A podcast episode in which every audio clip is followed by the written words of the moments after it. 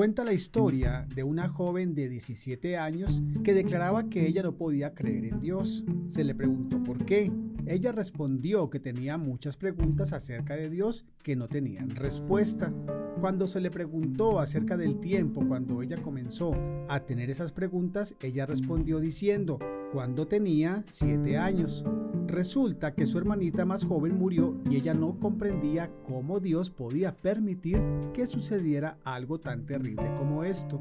Sus padres no supieron cómo explicarle, así que a la edad de 11 años ella comenzó a buscar en el mundo aquellas respuestas a las preguntas de la vida. No pasó mucho tiempo para que ella se extraviara de las leyes morales que habían gobernado su joven vida.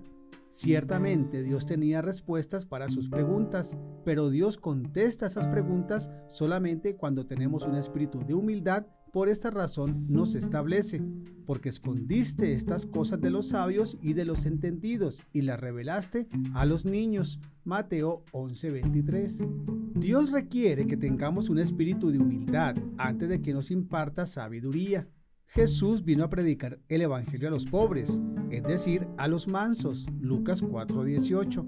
Por lo tanto se nos dice, inclina tu oído y oye las palabras de los sabios y aplica tu corazón a mi sabiduría, porque es cosa deliciosa si la guardares dentro de ti. Proverbio 22, 17 al 18.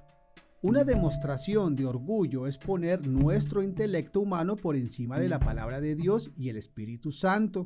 Al hacer esto nos convertimos en jueces de Dios y de su palabra en vez de permitir que sea esta última la que nos juzgue.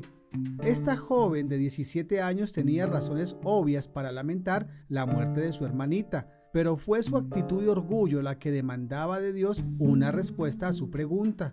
¿Por qué permites que les pasen cosas malas a personas inocentes?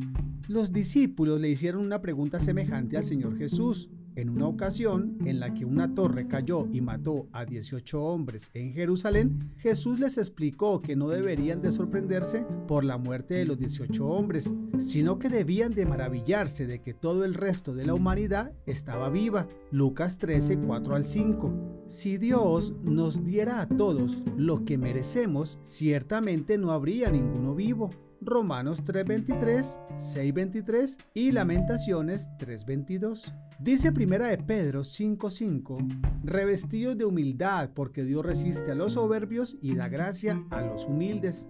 Así que esta joven de 17 años estaba siendo vencida por las falsas presuposiciones. Ella asumía que Dios tenía que darle a cada persona una vida saludable, plena y feliz por lo menos de 70 años y que si algo se atravesaba y cortaba los años de la vida, podríamos culpar a Dios por permitirlo.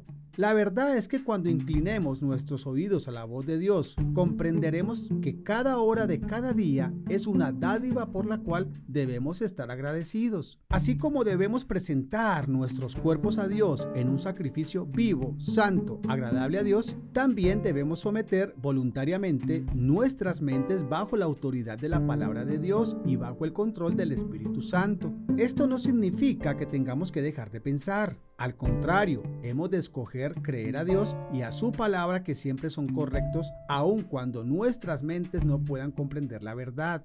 Si no estamos capacitados para escuchar la sabiduría de la palabra de Dios, ¿será porque no nos hemos humillado delante de Él? ¿Por qué no lo hacemos en este preciso momento? Si estás escuchando este audio, yo te pido que pongas ahí tu mano en tu frente y digas conmigo, Señor, yo someto mi mente bajo la autoridad de tu palabra y bajo tu Espíritu Santo. Y con esta entrega incondicional estaré capacitado para poder escuchar la sabiduría de Dios.